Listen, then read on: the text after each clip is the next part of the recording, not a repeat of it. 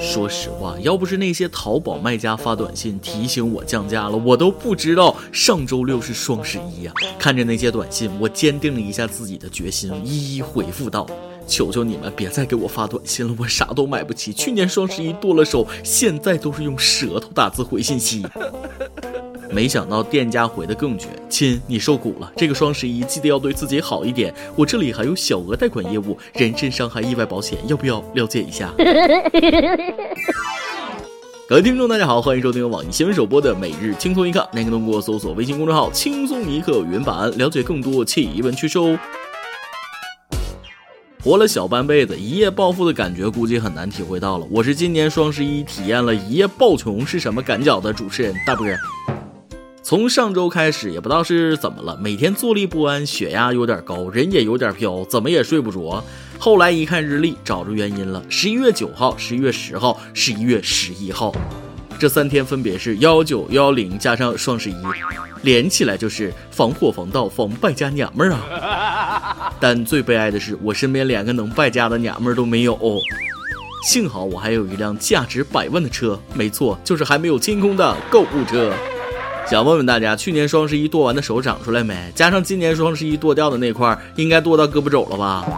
所以今天咱们的每日一问提前来了，说说吧，今年双十一花了多少钱啊？你买的最贵的东西是什么呢？听各位吹给我，不是那个呃，说给我听哦。劝各位先别高兴的太早，你看天边那朵云，像不像你后半个月里要吃的大白馒头？路边跳广场舞的大妈，今天心烫的头，像不像你这两个月要吃的方便面？那些参与了今年双十一这个千亿级别项目的男男女女们，花钱已经不能用流水来形容了，那是瀑布啊！今年双十一仅仅用了两分零五秒，天猫交易额就已突破一百亿元；一小时四十七分钟突破千亿大关；十五小时四十九分三十九秒，二零一八天猫双十一成交额突破一千六百八十亿元，已超过二零一七年双十一全天成交额。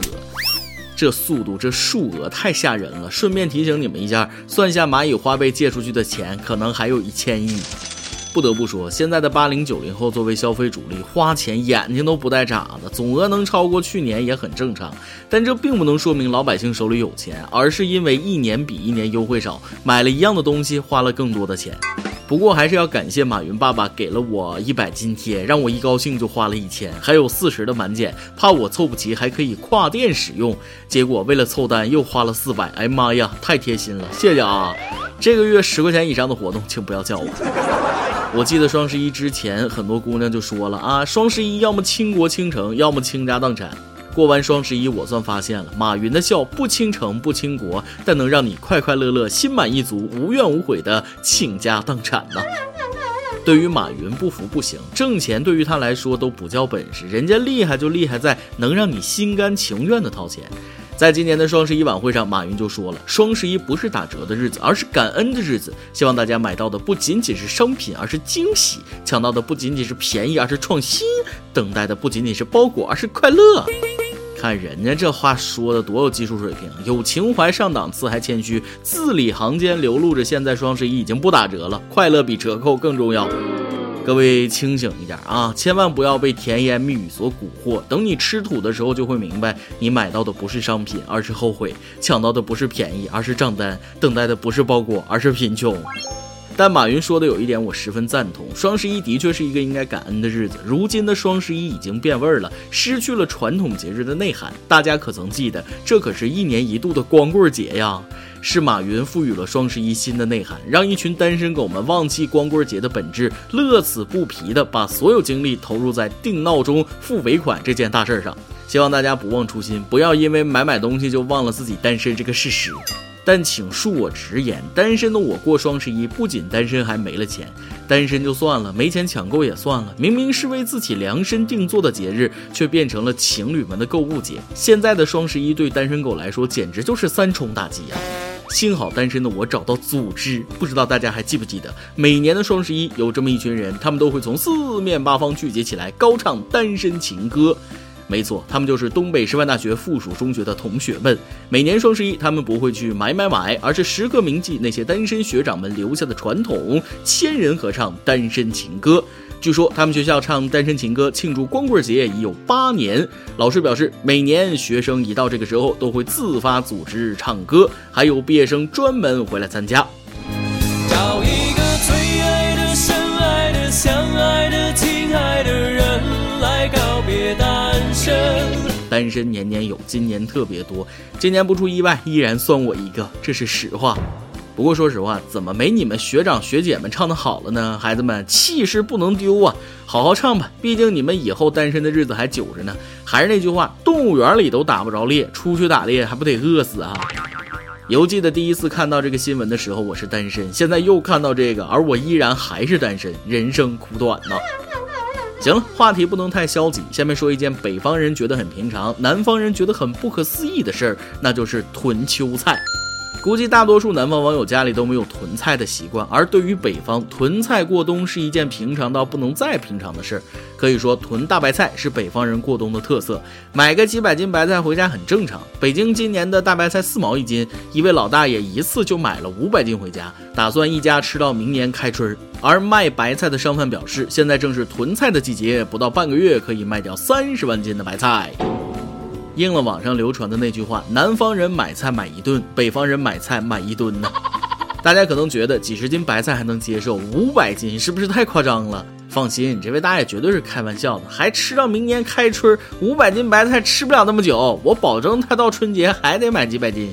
我发现很多南方网友都在好奇，这么多白菜往哪儿放啊？不会烂掉吗？顿顿吃白菜不腻吗？明明有那么多新鲜蔬菜可以吃，为什么偏偏囤白菜呢？在这里，我就给大家简单的解答一下，在北方，尤其是最爱囤白菜的东北三省，有条件的放地窖，没条件的就垒成一道墙放屋外边，住楼的就放楼下，室外那就是天然冰箱。顿顿吃白菜不可能，白菜可以做辣白菜、腌酸菜，酸菜再做成炒酸菜、炖酸菜、酸菜白肉、酸菜饺子、杀猪菜、酸菜排骨汤。为什么偏偏囤白菜？你这个问题问得很没有水平。因为东北的冬天除了白菜啥菜都没有，要不趁早囤点白菜，等到真入冬了连白菜都没有，一点不夸张。远了不说，就说九十年代那个时候交通也不便利，蔬菜大棚也不普及，东北冬天就三样菜：萝卜、土豆、大白菜。想吃新鲜蔬菜，有钱都没地方买。现在虽然生活条件好了，超市里虽然啥菜都有了，可吃白菜也吃出了感情了。冬天缺了白菜，那就不是一个完美的冬天。更何况现在的长辈都讲究养生，冬天其他的青菜都是大棚里种出来的、催出来的啊，选择吃应季菜那才是健康的。而白菜这个时候正是应季菜，提前存上，不仅价格实惠，还能享受健康美味，何乐而不为呢？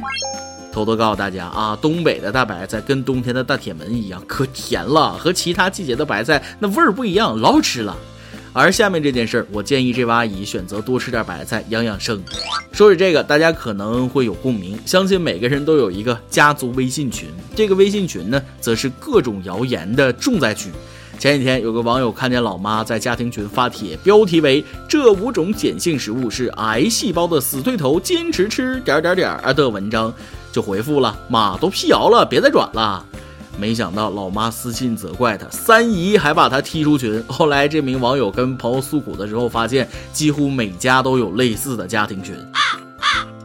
可以说，这名网友的遭遇已经是很典型了。有句话说得好，不孝有三，辟谣为大。就你知道，就你能耐，哪都能显着你个小兔崽子呢。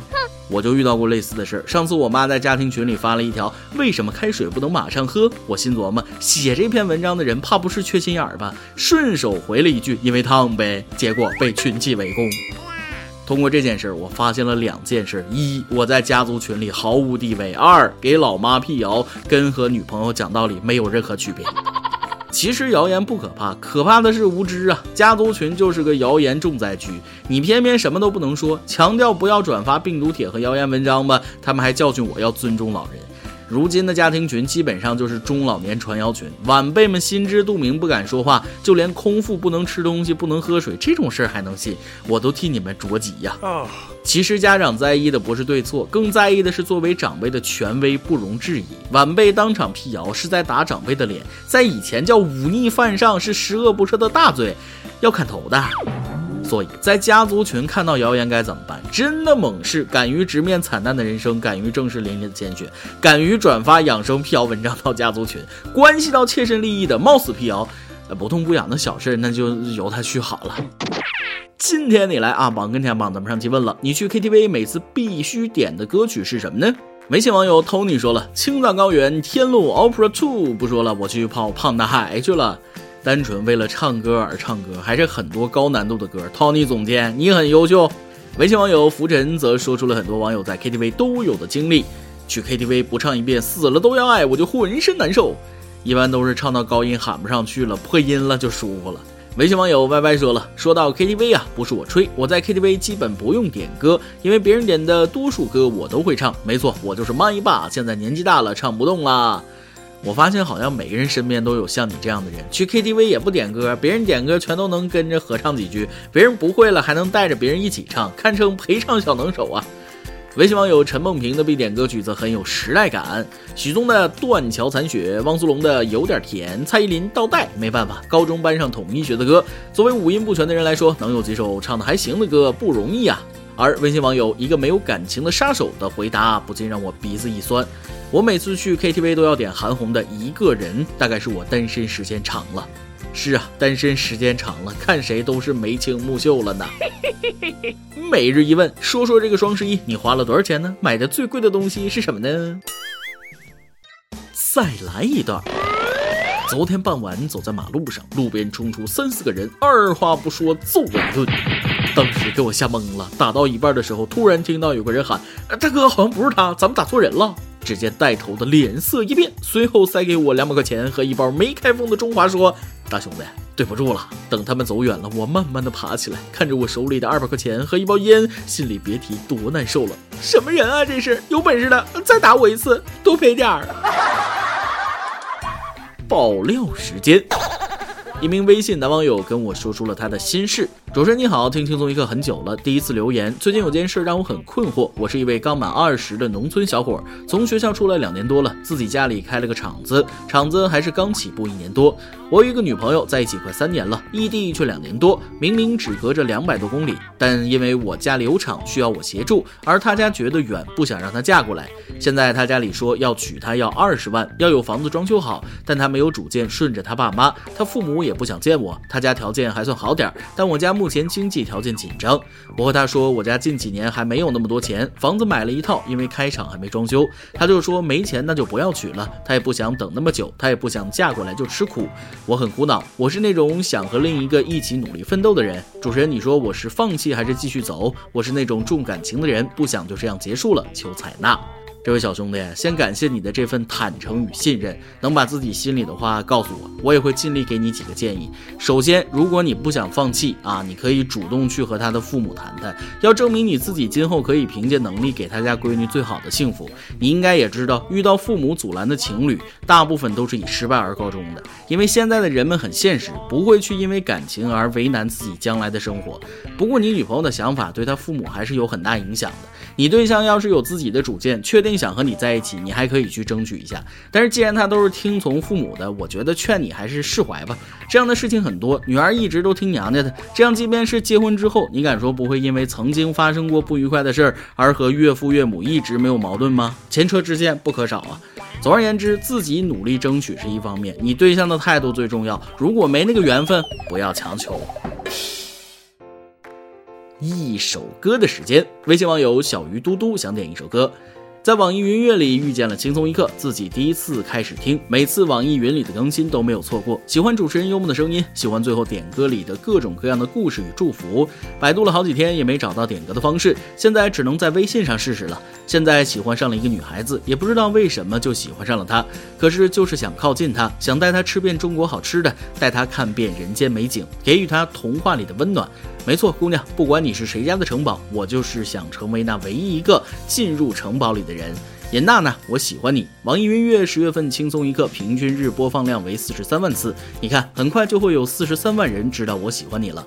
今天想为他点一首他很喜欢的歌，张子豪的《可不可以》。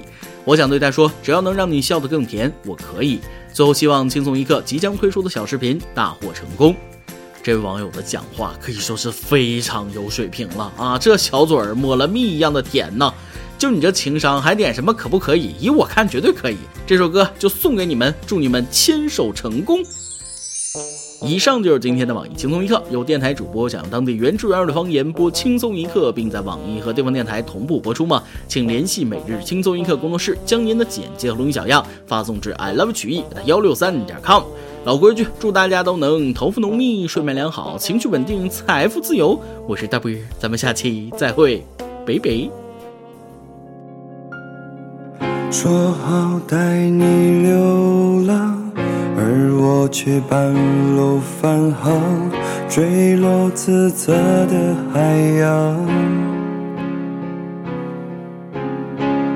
发现离不开你还是决定回去，你已不在原地。我可以接受你的所有所有小脾气，我可以带你去吃很多很多好东西，我可以偶尔给你带来带来些甜蜜，就像前几年。